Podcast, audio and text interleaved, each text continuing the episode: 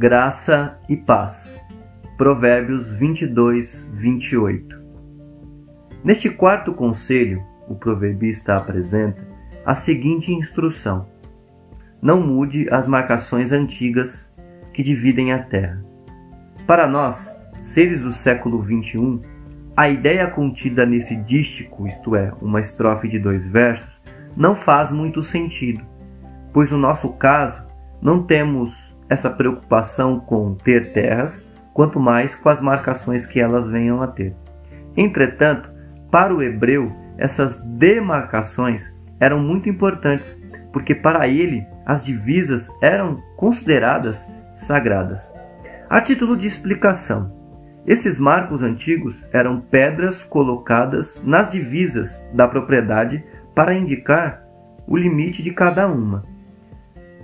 Hoje, nós, a fim de separar as casas, por exemplo, construímos os muros. Logo, o sábio aconselha o filho a respeitar essas marcações, feitas por pessoas de gerações anteriores. A chave, pois, é o respeito pelo que foi estabelecido antes.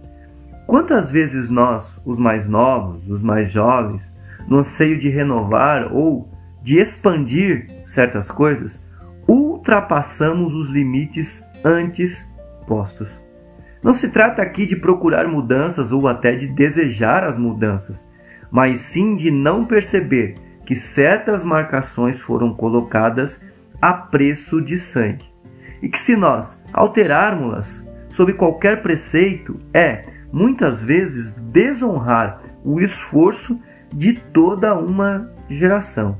Por isso, com esse nosso anseio de mudança, nós sempre estejamos conscientes de que há limites a serem respeitados.